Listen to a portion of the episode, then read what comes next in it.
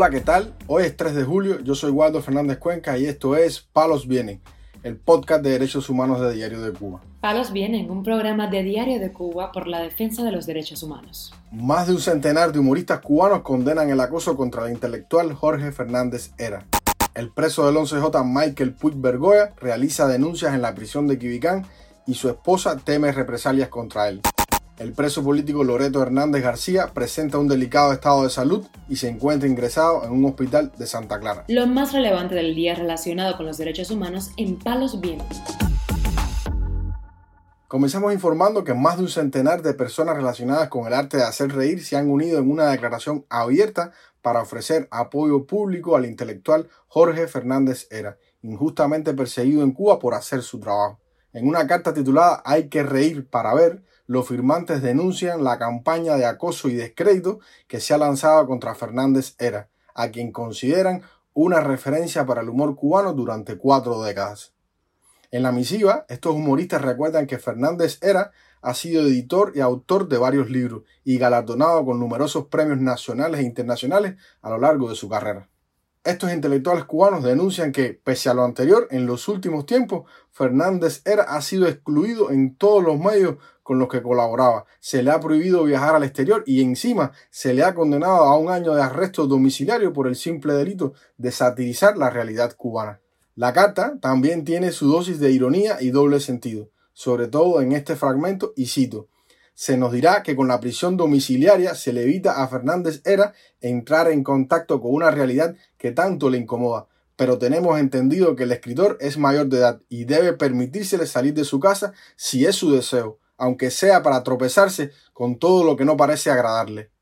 Los humoristas son así de masoquistas, pero el masoquismo es una de las tantas opciones de las que disfrutamos los adultos.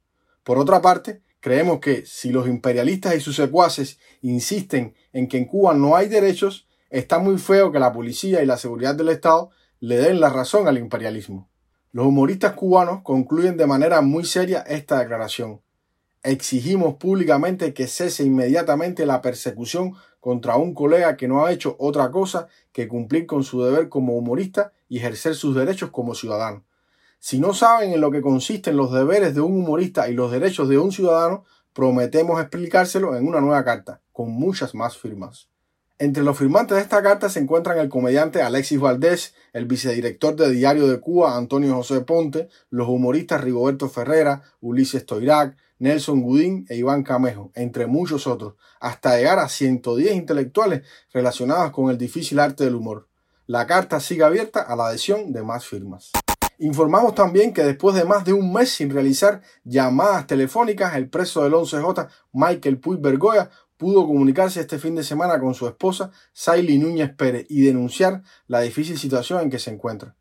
Puy Bergoya se había negado a realizar llamadas telefónicas a su familia debido a que no está de acuerdo con que un guardia esté a su lado y constantemente lo requiera sobre lo que puede hablar. Su esposa dio algunos detalles de esa conversación. En el día de ayer, Michael cumplió ya eh, un mes y cinco días sin llamadas telefónicas, algo que me tenía un tanto preocupada. El lunes su visita familiar y ahí tendré noticias. He denunciado toda la represión y todo el acoso en cuanto a este tema. Michael renunció, renunció al tema de sus llamadas porque tenía que permanecer con un guardia custodiándolo al lado. Eh, hace un rato he recibido una llamada de Michael después de tanto tiempo, muy preocupante. No lo encontré nada bien. De hecho, el el guardia estaba a su lado, una vez más reprimiéndolo, intentando callar lo que Michael me decía. Sé que las cosas en la prisión no están para nada bien, como no lo está mi esposo. Eh, Michael lo están intentando desestabilizar para que Michael se complique allá adentro. Ya le han mandado reos en su contra, comunes, para que Michael tenga problemas. Núñez Pérez añadió que teme por la salud y la vida de su esposo e hizo más denuncias. Temo por la vida de él en estos momentos que le hayan dado golpe, porque tengo ahí la grabación y Michael no está nada bien, donde te dice a ti, Julieski, que si no quieres que hable, que le digas que no hable. pero no le digas que le vas a quitar el teléfono. Basta ya de acosarlo. Deja el favoritismo que tienes con los presos comunes con los presos comunes que hacen y deshacen en la prisión de Quibicán. Lo estoy diciendo yo, Saily Núñez, la esposa de Michael Puyo Goya, donde tus reos atacan a los otros, donde esta semana, a pesar, a pesar de que Michael no me llama, que no tengo comunicación con él, se creen ustedes de que las personas estamos ajenas a lo que pasa dentro de la prisión. Unos presos se fajaron comunes y se agredieron entre ellos cómo ustedes, cómo ustedes tienen respuesta a esto, cómo puede entrar a una prisión un arma blanca. Entonces, Julieski, Lolo, Inaudi, Yuri, para todos ustedes, yo hablo con nombre y apellido, no tengo miedo y no me voy a callar. ¿Cómo ustedes justifican todo eso que está pasando en la prisión? Mas, sin embargo, están al pendiente de una simple llamada entre Michael Sobre lo señalado por Núñez Pérez, debe resaltarse que numerosos familiares de manifestantes del 11 de julio y otros presos políticos han entregado quejas a la Fiscalía Militar y otras instancias gubernamentales acerca de malos tratos en las prisiones cubanas.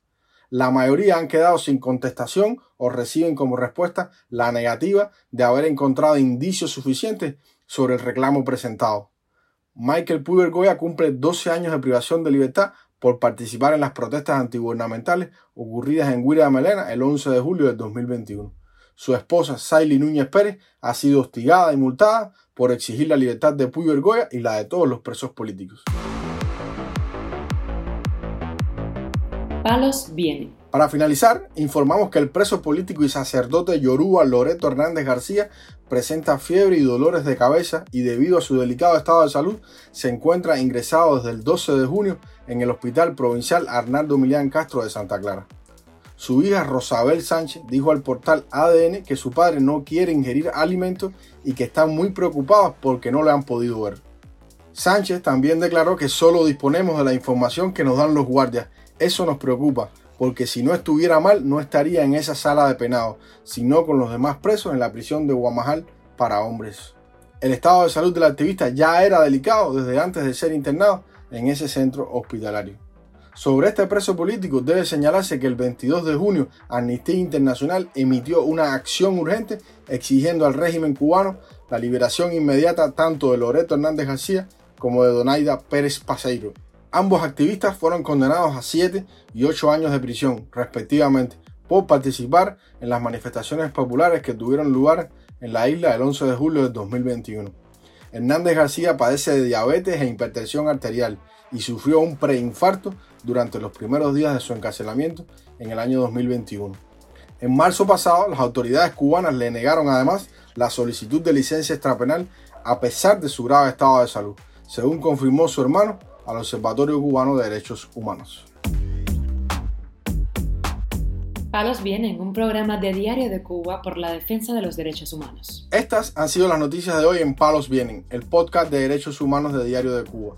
Pueden escucharnos en DDC Radio, Spotify, Google Podcasts, Apple Podcasts, Telegram y SoundCloud. Yo soy Waldo Fernández Cuenca, que tengan un buen inicio de semana y mañana regresamos con más noticias.